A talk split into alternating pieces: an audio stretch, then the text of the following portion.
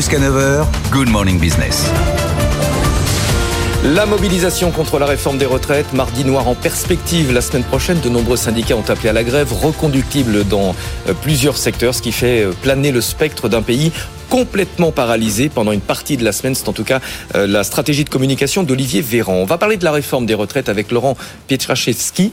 Bonjour. Bonjour. Ancien secrétaire d'État chargé des retraites. Au vu de la mobilisation qui se prépare, est-ce que le gouvernement n'est pas en train de s'enfermer dans une impasse? On a encore vu un sondage. 66% des Français, selon Odoxa, euh, est opposé à cette réforme. Oui, alors euh, le même sondage vous dira que ceux qui pensent parmi nos concitoyens que cette réforme va passer parce qu'au final le gouvernement dispose une majorité qu'il a trouvée hein, par la voie politique, euh, eh bien, euh, ce taux est constant et supérieur à 50%. Donc, on, on peut regarder les deux dans les sondages. Euh, la réalité, quand même, objective, hein, c'est qu'il y a un front syndical uni hein, qui refuse cette réforme parce qu'elle est perçue comme essentiellement budgétaire. La difficulté de communication qu'a le gouvernement, c'est qu'il a instruit et présenté une réforme d'équilibre du système par répartition et qu'au final, l'ensemble de nos concitoyens et les partenaires sociaux attendent euh, des mesures, notamment qui parlent de l'organisation du travail, des aménagements de fin de carrière, de l'emploi des seniors de la pénibilité, donc du concret aussi pour le monde du travail. Eh oui, mais on n'arrive pas à avoir ce débat, Laurent Pietraszewski, parce qu'on ne parle que de l'âge. Donc à partir du moment où il y a ce totem où les syndicats euh, disent non, en fait, on ne peut parler de rien d'autre. Oui, euh, d'ailleurs, le gouvernement, lui, a choisi la voie politique, parce que dans ce que vous venez de euh, souligner, c'est qu'il n'y avait pas de terrain d'entente euh, avec les partenaires sociaux. Le, mandat de, du syndicat le plus réformiste, la CFDT, était clair, on ne bouge pas sur l'âge, on ne bouge pas sur la durée. Donc, dès le début, on est dans un dialogue impossible entre le gouvernement et les représentants des salariés. Donc, la voie de passage choisie a été celui politique, avec un débat avec les LR, et c'est effectivement plutôt à l'Assemblée, au Parlement, au Sénat d'ailleurs, euh, cette semaine, que se font les débats. Quelle est la porte de sortie aujourd'hui quand on voit le fiasco des discussions euh, à l'Assemblée nationale?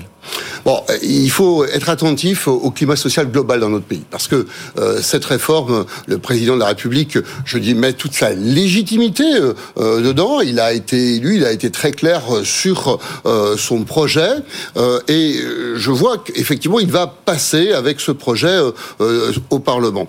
Maintenant, on voit aussi la tension sociale. Et euh, lorsqu'on est attentif euh, à la vie des entreprises, euh, au monde du travail, on sait qu'il va falloir reconstruire, remailler tout cela. Et donc, il faut préparer dès maintenant les voies de sortie de crise. Je crois qu'elles existent, notamment en redonnant la main aux partenaires sociaux. Vous savez qu'Edouard Philippe, on avait notamment mis en place une commission sur l'équilibre et le financement. On avait laissé la main aux partenaires sociaux pour réfléchir eux-mêmes sur la façon dont ils voulaient équilibrer le système de retraite.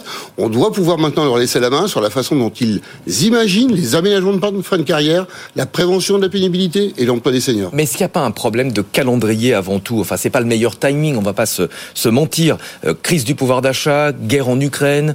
Euh, est-ce que c'est tel moment de pousser cette réforme Bon, écoutez, moi qui suis arrivé en politique en 2017 euh, et qui ai fait la moitié de mon mandat au gouvernement, j'ai envie de vous dire, il n'y a jamais de bon mm. moment. Hein. bon, il se passe toujours quelque chose. Bon, Après, le contexte d'inflation n'est pas toujours le même. Là, c'est pas de bol quand même. Bien sûr, il y, a les indicateurs économiques qui sont quand même pas favorables. Alors, euh, la difficulté euh, face à l'inflation, euh, on peut aussi faire le pari demain que tout cela va revenir à un niveau un peu plus tolérable, un peu plus supportable. Je ne crois pas qu'on reviendra sur des niveaux d'inflation aussi bas qu'inférieurs à 2%, mais en tous les cas plus supportable que ce que nous avons aujourd'hui. L'ensemble des coûts de production ayant intégré les augmentations, notamment de l'énergie. Bon, donc les perspectives ne sont quand même pas si, si sombres. simplement, il, nous faut, je crois, envoyer aussi un, signal à, nos concitoyens.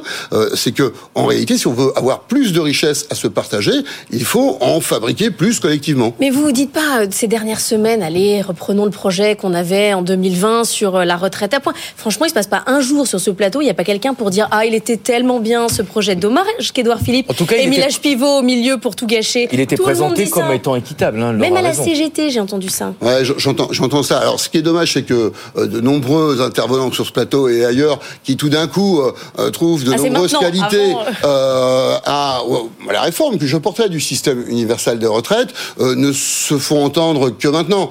je crois que le sujet qui avait pu fâcher à l'époque, qui était de dire il y a un âge où le système est à l'équilibre, bah, c'est la réalité, on y est encore confronté aujourd'hui. De toute façon, il y a un âge en fonction de l'espérance de vie, du nombre de cotisants, où le système est à l'équilibre. On, peut refuser ce, principe, sauf que si on refuse ce principe, on dit clairement ce qu'on veut, c'est-à-dire qu'on veut un régime par capitalisation, parce que de toute façon, le système par répartition ne tiendra pas. Vous dites que c'est une réforme euh, qui est devenue une réforme comptable, mais avec les amendements qui ont été déposés, certains acceptés, euh, cette réforme, est-ce qu'elle va vraiment équilibrer le, système? Enfin, le sentiment aujourd'hui, c'est qu'il va falloir faire une nouvelle réforme dans quelques années parce que ça ne sera pas suffisant. Ben, le principe de cette réforme, c'est pas euh, de remettre à plat le système, celui euh, que vous évoquez euh, tout à l'heure, qu'on avait conduit en 2017-2019. C'est un autre, c'est un autre projet. C'est un projet qui consiste à faire un une mise à l'équilibre d'un système par répartition et deux de faire un pari sur l'avenir qui dit que lorsque effectivement on fait bouger l'âge d'ouverture des droits, on a à deux ans une dynamique très forte sur le produit intérieur brut, 1,4 à 1,7% de, progression, et une croissance importante du nombre d'emplois, à peu près autour de 400 000. Ça, c'est la direction générale du Trésor qui le dit, sur la base de ce qui s'est passé en 2010. Donc c'est un double pari, celui à la fois d'équilibrer le système actuel, mais aussi de dynamiser notre économie à deux ans.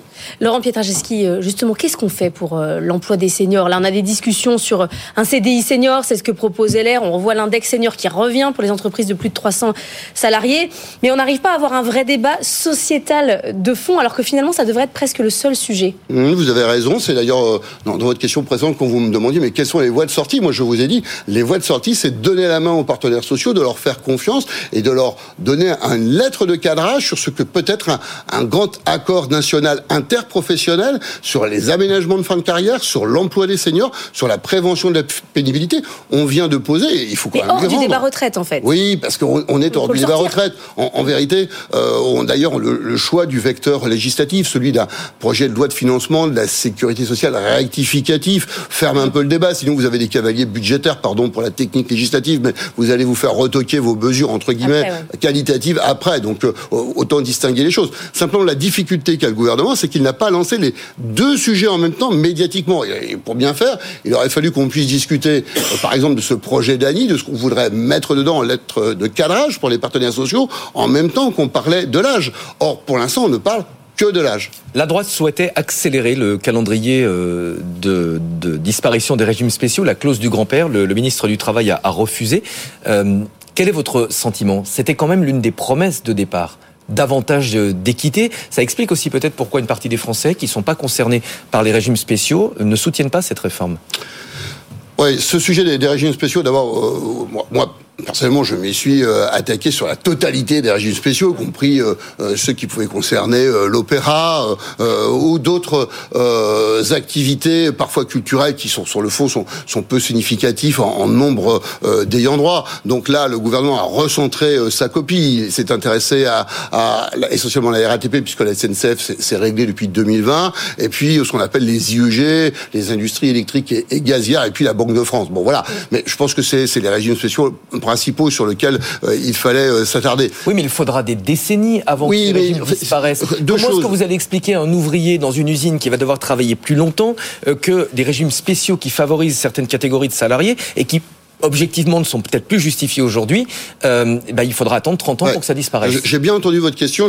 D'ailleurs, je voulais donner de la place à, la réponse. Simplement vous dire, quand on fait une négociation sociale, c'est ma conviction. Hein, euh, euh, je crois que euh, on a besoin, y compris si on n'est pas d'accord, d'être très clair et de créer la relation de confiance sur la base de, de positions. Si vous prenez une position dans une négociation sociale, où vous dites nous on applique la clause du grand-père pour ce qui est de la fin des régimes spéciaux, il faut tenir votre position parce que c'est ça qui au moins permet à la négociation sociale d'aller à son terme dans un respect et une compréhension mutuelle. Parce que même si on n'est pas d'accord, il, ne faut pas être une forme de, de, girouette en mouvement permanent autour de ce que vous voulez. Vous dites, vous voulez la fermeture des régimes spéciaux, c'est sur la base de la clause du grand-père. Très franchement, on peut discuter, les arguments se lisent dans les deux sens. À la fois celui que vous avez évoqué, et puis peut-être l'autre qui était de dire, à un moment donné, il y a un contrat social, un contrat social qui est passé. Si vous voulez, c'est un peu difficile quand même, un moment les gens, vous avez un contrat social, puis tout compte fait, euh, tout compte fait, on l'oublie. Bon, voilà. Non, je, pense que c'est bien de regarder les deux côtés.